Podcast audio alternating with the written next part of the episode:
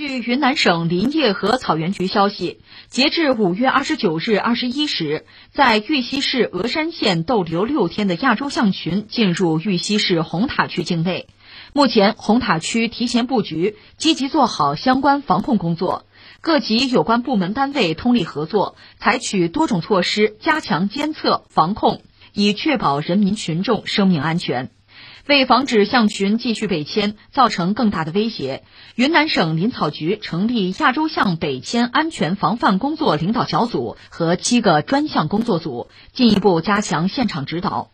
五月二十九号晚，国家林草局派出五名专家和领导到红塔区安少指挥部，共同商讨应对象群北迁的相关措施。呃，怎么说呢？这个象群他们的动向，其实我个人很很好奇，一直在关注，很有兴趣。呃，现在觉得是到说的时候了，因为确实离昆明城区已经很近了，百公里左右了。而且这个象群，它这次所谓的这个迁徙很不正常吧？到底为什么？其实也没有一个特别肯定的，就是最后一个权威性的说法。但一般说来，可能是他们的栖息地受到破坏，或者说这个生存空间变小。一般说来是这个原因啊。简单说一下这个事儿，呃，这个象群呢，它原来是在西双版纳了，那个地方叫做孟养子保护区，他们是从那儿出发，就一路向北啊，已经走了四百多公里，就是八百里地，到昆明城区还有一百公里左右，所以这就就比较接近人类聚集的城镇生活圈子了。那就是说，对他们对人类来说，都构成比较大的麻烦了。所以这是需要关注的。另外就是很有意思，这个象群呢，其中有一头小象鼻子受伤，就受伤吧，所以这个象群呢，人们管它叫做断鼻家族。它主要就是十五头野象吧，一路向北，这个断鼻家族啊，他们是二零二零年三月份开始向北迁徙，去年年底的时候呢，已经到了普洱市思茅区，就出现迁徙的苗头，然后呢，又到了景谷县，然后从景谷县呢。和这个宁洱县之间，那个地方徘徊过，所以现在有专家就后悔说，那个时候实际上如果劝返呀，就是想办法把他们引回去，可能还是有机会。但是当时可能没有抓住这个机会吧，错过了。然后这个象群呢，就接着往北走了，到什么磨黑镇、墨江县、玉溪市的沅江县，一路向北。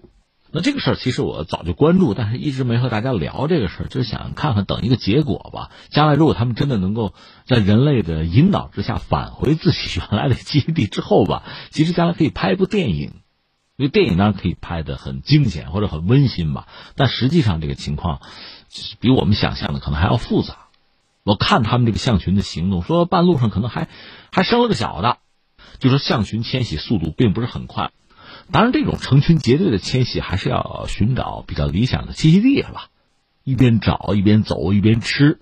前段时间我看报道，有那小象啊，吃过酒糟，吃了就醉了，醉了就睡了，和这个大的象群还失去了联系。但是人们也不敢把那小象抓起来，因为就是对大象来讲，这可能是一个刺激，最后导致大象发疯发狂。那对人类主动攻击的话，这个后果就不堪设想了。所以这回没敢动。那象群和这小象又汇合，又找到。然后就一路在走，这里面故事就特别多。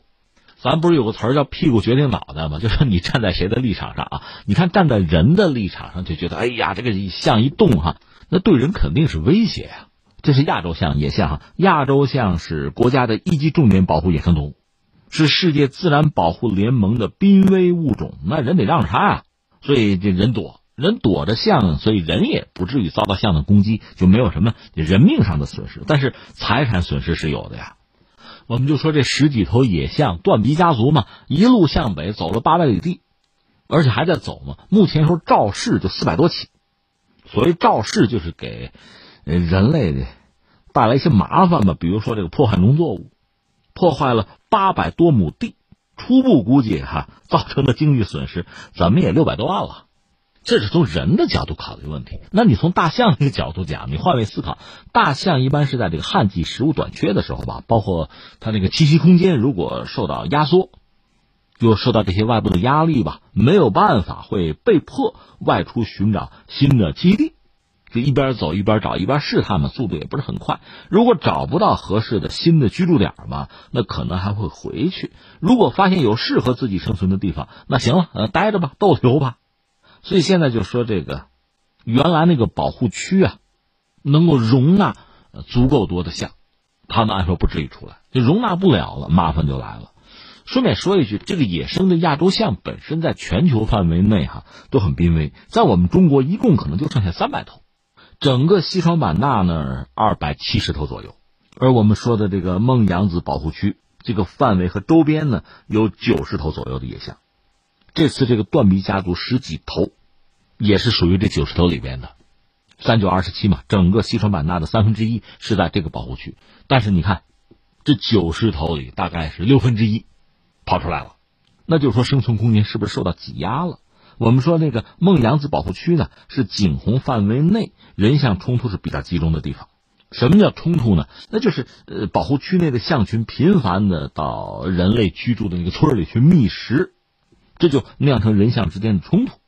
那你说人和象如果直接冲突，那人都好不了，会有人员死亡的。至于象呢，人如果使用工具的话，象当然也不是对手。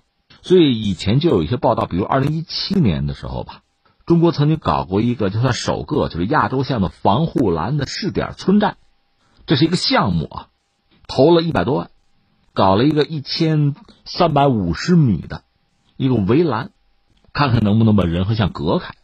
但是从目前我们看状况，显然，显然对于大象来讲，这个生存空间还是在被压缩，因为这方面就是我们是有相应的统计数据的。相比两千年的时候吧，亚洲象那个栖息地的二零一八年的时候呢，已经破碎化，分布也比较这个离散，人为干预严重，连续性差，所以说到底呢，就是人象冲突，大象的栖息地一旦被压缩，导致他们就算离家出走啊，呃，从西双版纳向外扩散迁徙，这可能是这次这个断臂家族出走的根源。那这个问题就来了，那怎么被压缩？压缩了多少？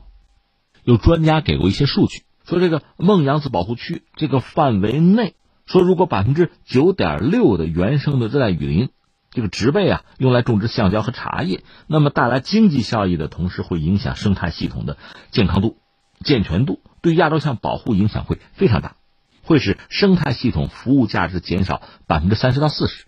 注意啊，百分之九点六的原生的热带雨林的植被如果被就破坏。种植橡胶和茶叶的话，最终生态系统服务价值会减少百分之三十到四十，就是一个矛盾。关键是现在这个断臂家族这个象群还在不断的移动，它主要有六头成年雌象和三头雄象。我们刚才说了嘛，他到普洱市的墨江县的时候还生了一头象宝宝，小的。这一路人们就高度的关注吧，甚至无人机就盯着吧。象本身一般没有太大的攻击性，但是如果受惊或者发情，那就除外。而且象这个东西，你想那个一头年幼的小象啊，就觅食，呃，吃那个酒糟，我刚才说一吃就二百斤，那谁受得了？完了就睡，睡了就脱离象群了。那后来被他们找着了。那现在我们看到这个象群，就是断臂家族，他们的行踪越来越被人们关注，因为我们说离昆明的这个市区吧，越来越近，一百公里了。所以我们看到很多专家也开始往那儿赶，开始策划想办法。有了一个词儿哈，叫“劝返”，劝就是劝阻的劝，返是返回的返。怎么做呢？其实你想也能想到，很简单，就是想办法给他设计路线啊。现在让他回去有两条路可选择吧，到底怎么走，看专家怎么决断吧。那就是沿途沿路肯定给投放一些食物，比如说玉米啊、甘蔗之类的东西。另外呢，如果不想让他去哪儿呢，可以有比如什么鞭炮啊。什么锣鼓啊，包括什么震撼弹之类的东西，就吓唬他嘛。但是你也不能老吓他，如果吓过火了，他这个一旦受到刺激哈，最后就是发狂，主动攻击人类，那后果就更加不堪设想。总而言之，在这个过程之中，我们真的不希望出现什么意外，不管是象的伤亡还是人的伤亡，都是我们不愿意接受的。现在我们看到说这个事儿已经确实引起大家高度的关注，尤其是官方也好啊，学界也好啊。大家总是要拿出一个办法来解决问题，所以希望传来一个好消息。一个是这个家属最后回到自己的老家去；第二个呢，下一个问题就是说，这个老家还能不能承载相应的，比如九十头亚洲象，能不能在这生存？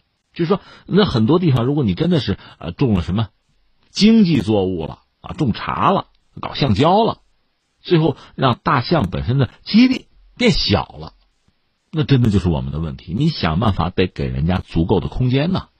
说到这儿呢，我们就往远里说两句吧。就人和象啊，特别在中国的版图上，人和象之间的斗争、那博弈吧，可能都有几千年、三千年总是有了吧。从历史上看呢，就是中国，我们就说北方，南方的很正常啊，就是北方一度，呃，大象的行踪也是随时可以发现的，包括在北京附近。另外，你看那个三国，你记得曹冲称象，那是不是象在北方也是有的？另外，你看河南，河南简称什么呀？豫，豫怎么写呀？左边是我，右边就是象。那时候河南这块地方上也是有大量的原始森林啊，人类和象是生存其中啊。但是随着时间的推移，双方之间的这个矛盾，对于生存空间的争夺日益激烈。现在我们看到他们只是在就是西南部吧，就和缅甸接壤的几个相对孤立的保护区，亚洲象还能生存，在其他地方已经无法得觅象的踪迹了。那这个亚洲象在整个中国版图上的生存啊，大概是这么一个状况。在商代，包括古蜀国，你都能够看到象的踪迹，包括青铜象，另外甲骨记载都有。在中国古代，什么东北啊、西北啊、西部啊，都有大量的象在分布。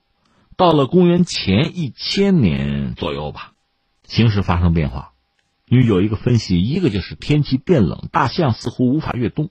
到公元第二个千年的时候，他们只是在南部活动了，所以气候因素恐怕是一个因素，就是全球气候在转冷，他们不能够很好的抵御严寒。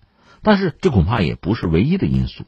那你说还有什么因素？那肯定和人就有关了。